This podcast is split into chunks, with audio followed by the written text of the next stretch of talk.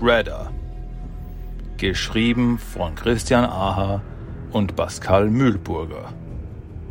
Gelesen von Christian Aha. Basierend auf Figuren erfunden von Kevin Eastman und Peter Laird. Kapitel 6 Der Fall Teil 2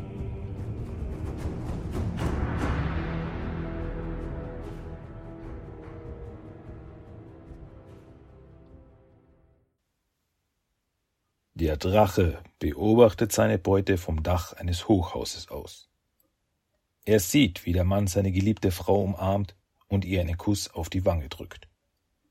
Dann dreht er sich um und macht sich auf den Weg, um das, was auch immer er geplant hat, erledigen zu können.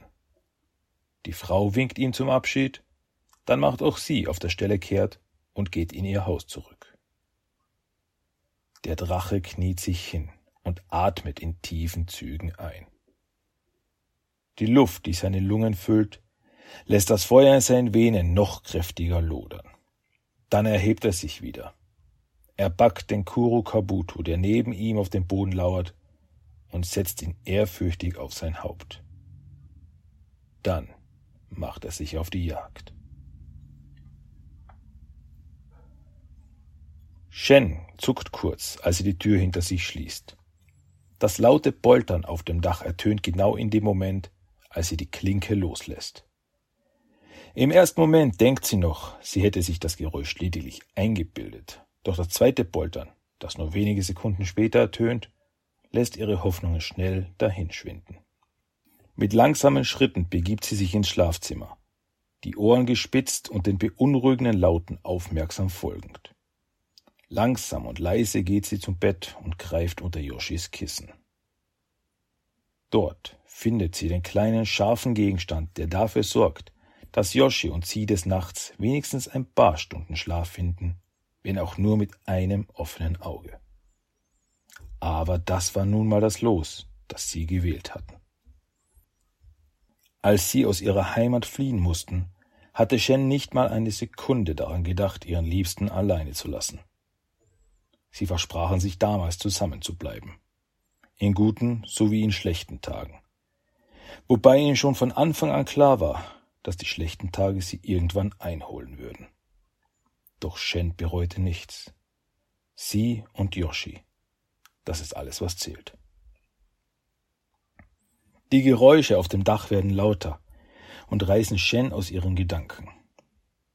Sie verstaut das Messer aus Yoshis Bett in ihrer Hosentasche und verlässt mit schnellen Schritten das Schlafzimmer. Mit jedem Schritt, den ihre Füße tätigen, schlägt ihr Herz schneller. Doch kurz vor der Tür, die sie in die kalte Abendluft befreien würde, setzt es seine stetige Tätigkeit aus. Denn sobald ihre Finger die Klinke der Tür berühren können, füllt sich der Raum mit absoluter Stille. Shens Hand beginnt heftig zu zittern. Dann wird die Ruhe, die sogar noch bedrohlicher wirkt als der Lärm von vor wenigen Sekunden, von einem leisen, kaum vernehmbaren Atmen durchschnitten. Shen will sich nicht umdrehen. In ihrem Kopf beginnen Bilder aus der Vergangenheit aufzutauchen. Aus einer Zeit, als sie klein und wehrlos war und in der ihr Monster in Verkleidung gewöhnlicher Menschen alles nahmen. Sie schüttelt den Kopf und versucht sich an den einen Gedanken zu klammern, der ihr in den letzten Jahren Kraft zu schenken vermochte. Du bist nicht mehr wehrlos. Dann lässt Tang Shen die Türklinke los und blickt ihrem abendlichen Besucher ins Gesicht. Saki lächelt, als er die Furcht in den Augen der Frau vor ihm erkennen kann. Wie lange er doch auf diesen Moment gewartet hat. Er kann ein grimmiges Lachen nicht unterdrücken und der Kuro Kabuto lässt diesen Klang wie einen grollenden Donner durch die Stille hallen. Wer sind Sie? fragt die Frau vor ihm mit zitternder Stimme. Du erkennst mich nicht, Shen. Doch wie könntest du auch? Als wir uns das letzte Mal sahen, war ich noch ein Kind, und mein Bruder lebte noch. Die Augen von Tang Shen weiten sich, als sie langsam beginnt, die Bedeutung der Worte zu verstehen. Das ist, unmöglich. Saki? Aber wie? Sag mir eins, Shen. Hast du wirklich daran geglaubt, dass du und deine klägliche Entschuldigung für einen Gatten sich vor mir verstecken können? Dachtet ihr allen Ernstes, dass ich euch Gesindel nicht aufspüren würde? Saki lässt jedes einzelne Wort aus seinem Mund vor Abscheu triefen. In seinen Augen scheinen rote Flammen zu lodern. Saki, bitte. Du verstehst das nicht. Es war ein Unfall. Niemand von uns wollte. Behalte deine dreckigen Lügen für dich, du verräterische Schlange! brüllt Saki. Langsam geht er einen Schritt auf Tang Shen zu. Es tut mir leid, was passiert ist, Saki. Von ganzem Herzen. Nagi war mein Freund. Doch dein Bruder war von Sinnen. Er wollte mir etwas antun, und als Yoshi das sah, es tut mir so unendlich leid. Bitte glaube mir. Shen geht bei diesen Worten vor Saki auf die Knie. Behalte deine wertlose Entschuldigung für dich, Frau. Nagi hat dich geliebt. Nagi hat in Yoshi mehr einen Bruder gesehen, als er es je in mir tat. Und ihr beide habt ihn verraten und ermordet. Saki, dein Bruder war nicht erst selbst an jenem Abend. Wenn du mich nur erklären lassen wirst. Shens Stimme wird von Sakis Hand erstickt. Die Finger drücken fest zu und heben Shen in die Luft. Ihre nackten Füße zappeln wenige Zentimeter über dem Boden, und mit ihrer linken Hand versucht sie den Griff um ihre Kehle zu lockern. Doch die Krallen an Sakis Handrücken zerschneiden die Haut an ihren Fingern. Erkläre es Nagi selbst, wenn du ihn in der Hölle begegnest, Tang Shen. Sakis freie Hand bewegt sich langsam zu Shens Kehle. Sie sieht, wie ihr Schweiß in kleinen Tropfen an den Spitzen der Klingen hinabtropfen. Dann greift sie hinter ihren Rücken, holt Yoshis Messer hervor und rammt es mit aller ihr noch zur Verfügung stehenden Kraft in Sakis rechte Seite. Für den Bruchteil einer Sekunde ist Saki verwirrt. Und Shen nutzt diesen Moment. Sie winkelt die Beine an und stößt sie kräftig in Sakis Brust. Dieser stolpert rückwärts und lässt Shen los. Sie kommt unsanft auf den Boden auf und saugt hustend und keuchend Luft in ihre gequälten Lungen. Dann rappelt sie sich schnell wieder auf und rennt auf Saki zu, der gerade das Messer aus seinem Körper zieht. Mit einer schnellen Bewegung geht sie in die Knie und fegt in einer eleganten Drehung Saki von den Beinen. Hast du denn etwa geglaubt, Yoshi hätte mir in all den Jahren nichts beigebracht? fragt sie den am Boden liegenden, blutenden Saki. Bitte, löse dich von deinem Hass auf uns, Saki. Es ist noch nicht zu spät. Befreie dich von diesem blinden Hass. Sonst wird dieser Kreislauf niemals enden. Saki fasst sich an seine verwundete Körperhälfte und betrachtet das Blut an seiner Hand hinabtropfen. Oh, es wird enden, törichte Göre. Und zwar heute Nacht. Saki springt auf und schlägt mit seiner klingenbewehrten Hand nach Shens Gesicht. Zwar zieht sie ihren Kopf rechtzeitig zurück, doch zeichnet sich kurz darauf ein feiner roter Strich auf ihrer Wange ab. Es endet, Heute Nacht!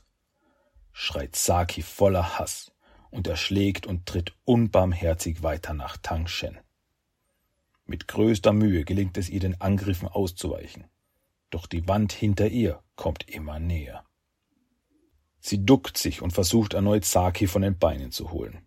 Doch die Haut ihrer unbekleideten Füße reißt bei dem Versuch lediglich auf und besprenkeln den Boden mit roten Tropfen. Saki packt Chen bei den Haaren und reißt ihren Kopf nach hinten. Mit flammenden Augen blickt er in ihr vor Angst verzerrtes Gesicht. Saki, bitte. Irgendwo da drinnen ist noch der kleine Junge. Der liebe kleine Junge von damals. Das ist doch nicht dein wahres Ich. Du hast ein gutes Herz. Wir können die Vergangenheit nicht ändern, aber für die Zukunft gibt es noch Hoffnung. Bitte, lass uns gemeinsam diesen Schmerz überwinden. Shen hebt eine Hand und berührt sanft den Mundschutz des Kuro Kabuto. Sakis Blick trifft den von Shen. Bitte, Orokusaki, flüstert sie leise. Saki hört die Worte, doch eine andere Stimme tief im Inneren seines Verstandes dröhnt lauter und drängender als die flehenden Worte Shens. So muss es geschehen. So muss es geschehen.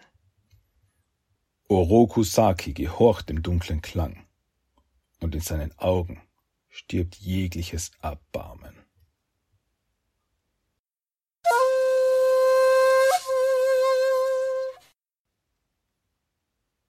Hamato Yoshi öffnet leise die Tür zu seiner Behausung. Die Tüten in seiner Hand sind schwer und die alte Verletzung in seiner Schulter beginnt sich lautstark zu beschweren. Doch er wird sich hüten, Tang Shen um Hilfe zu bitten. Schon viel zu oft musste sie ihm schwere Arbeiten abnehmen, nur weil sein Körper sich so sehr weigert zu regenerieren. Aber nicht heute. Heute wird er seiner Liebsten ein wundervolles Abendessen zaubern, und sie werden zusammen den Abend genießen. Die letzten Tage und Wochen war er zwar körperlich anwesend gewesen, doch sein Kopf ging immer wieder im giftigen Dunst der Vergangenheit verloren. Und auch wenn Shen es niemals zugeben würde, so belastete auch sie die Vergangenheit noch immer. Und genau deswegen hatte sich Yoshi geschworen, seiner Liebsten heute eine wichtige Frage zu stellen vielleicht sogar die wichtigste Frage, die er je stellen würde. Den Ring hatte er schon vor einigen Wochen besorgt, doch irgendetwas hatte ihn bisher immer zurückgehalten. Doch heute nicht. Heute würde er in Yoshis Magen zieht sich etwas zusammen. Einen Moment lang steht er ganz starr dort und blickt in die Leere seiner Wohnung. Dann lässt er die Tüten fallen und rennt ins Wohnzimmer. Es sind nur wenige Schritte, doch seine Füße tragen ihn nicht schnell genug voran. Er weiß nicht, was passieren wird. Er weiß nicht, was ihn antreibt. Dann kommt er in den dunklen Raum an, der lediglich schwach von einer Neonreklame vor dem Fenster erleuchtet wird, und erblickt einen Albtraum. Tang Shen kniet vor ihm auf den Boden. Ihre Hände sind hinter ihrem Rücken verschränkt, und ihr von Schnittwunden gezeichnetes Gesicht ist ein grässliches Gemälde aus Blut und Schmerz. Yoshi will zu ihr, doch der Klang einer Stimme lässt ihn an Ort und Stelle verharren. Willkommen, Yoshi. Er tönt es blechern und kalt aus der Schwärze hinter Shen. Wir haben schon auf dich gewartet. Yoshi regt sich nicht. Sein Blick ist auf Shen gerichtet, deren Augen geschlossen sind. Shen, Liebste, kannst du mich hören? fragt er mit einer Stimme, die in seinen Ohren sehr fremd klingt. Was wollen Sie hier? Was haben Sie ihr angetan? Nichts, was ich nicht auch dir antun werde, dreckiger Mörder. Yoshi spürt, wie etwas in ihm zu erwachen droht. Ein Gefühl, das er schon lange nicht mehr verspürt hat. Zorn, so hell und heiß brennend wie damals vor all diesen Jahren. Und er weiß, dass dieser Zorn ihn helfen und ihn gleichzeitig zerstören wird.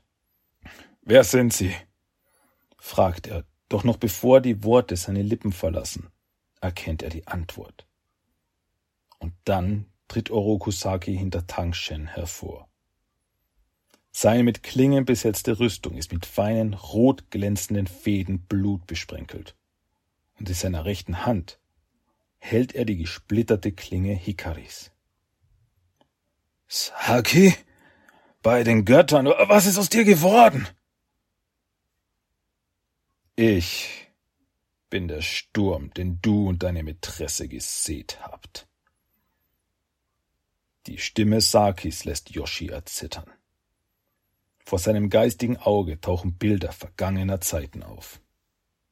Ein Dorf mit kleinen Häusern, ein alter Mann, der für Yoshi so etwas ähnliches wie ein Vater war, und ein kleiner Junge, der den Tod seines Bruders nie verkraften konnte. Den Tod, den er, Yoshi, zu verantworten hat. Saki, bitte. Spar dir die Floskeln, Yoshi, entgegnet Saki. Auch sie hier hat vergeblich versucht, mich mit ihren Lügen zu verwirren. Aber sieh an, was es ihr nützte. Und auch du wirst heute für deine Schuld büßen. Du hast recht, Saki. Nagis Tod war allein meine Schuld. Ich habe ihn mit meinen eigenen Händen umgebracht. Ich habe den Mann getötet, der mir wie ein Bruder war. Diese Schuld kann ich niemals begleichen. Doch bitte, lass Shen gehen. Sie hat nichts damit zu tun. Es ist nicht seine Schuld. Das leise Rasseln von Shens Stimme ist trotz der totalen Stille im Zimmer kaum zu hören. Und Saki muss lächeln, als er den entsetzten Blick von Yoshi sieht. Oh, wie es scheint, hat deine Liebste auch noch etwas zu sagen. Saki geht in die Hocke und zieht Shens Kopf nach hinten, so dass sie nun Yoshi ansehen kann. Aus ihrer Nase und ihren Mundwinkeln trieft Blut. Dein Bruder Nagi, er war verrückt. Ich wollte ihm helfen. Doch er griff mich an. Er war wie besessen. Saki blickt zu Yoshi hinüber. Es stimmt, Saki. Dein Bruder war nicht er selbst. Er wollte das nicht, und ich habe mich meiner Wut hingegeben und ihn für etwas bestraft, das nicht sein Vergehen war. Es ist meine Schuld. Nur meine. Shen hat nichts getan. Bitte. Saki hebt die Hand, in der er Hikari hält, und legt die zerbrochene Klinge an Shens Hals. Yoshi kommt einen Schritt näher. Bitte, Saki. Saki entgegnet nichts. Seine Augen blicken abwechselnd von Yoshi zu Shen. Als er nach einigen Sekunden antwortet, ist in seiner Stimme keine einzige Emotion zu hören. Ihr denkt, ihr versteht meinen Zorn. Ihr redet von Nagi, als sei er euer Bruder gewesen. Doch er war mein Bruder der einzige Mensch, der mir je das Gefühl gab, eine Familie zu haben. Er vertraute euch und nannte euch Freunde. Dann habt ihr ihn verraten und weggeworfen. Und als er wieder zu euch kam, habt ihr ihn getötet. Er hat mir meine Familie genommen. Diese Schuld wird niemals beglichen werden können. Yoshi kniet nieder. Mit Tränen in den Augen blickt er Saki flehentlich an. Saki, bitte! Kalte und tote Augen blicken Yoshi an, und er spürt, wie pures Grauen ihn erfüllt. Oroku Saki ist tot. Er starb zusammen mit Oroku Nagi. Ich bin das, was übrig geblieben ist. Ich bin die Strafe, die ihr verdient habt. Langsam bewegt Saki seinen Arm über Tangshens Hals. Die Überreste von Yoshis einstigem Licht zerschneiden die feine Haut über ihrem Hals und befreien eine Quelle rubinroten Blutes, das sich aus ihrem Hals über ihren Körper ergießt. Die Schreie Hamato Yoshis hallen von den Wänden des Zimmers wieder und verklingen in absoluter Stille.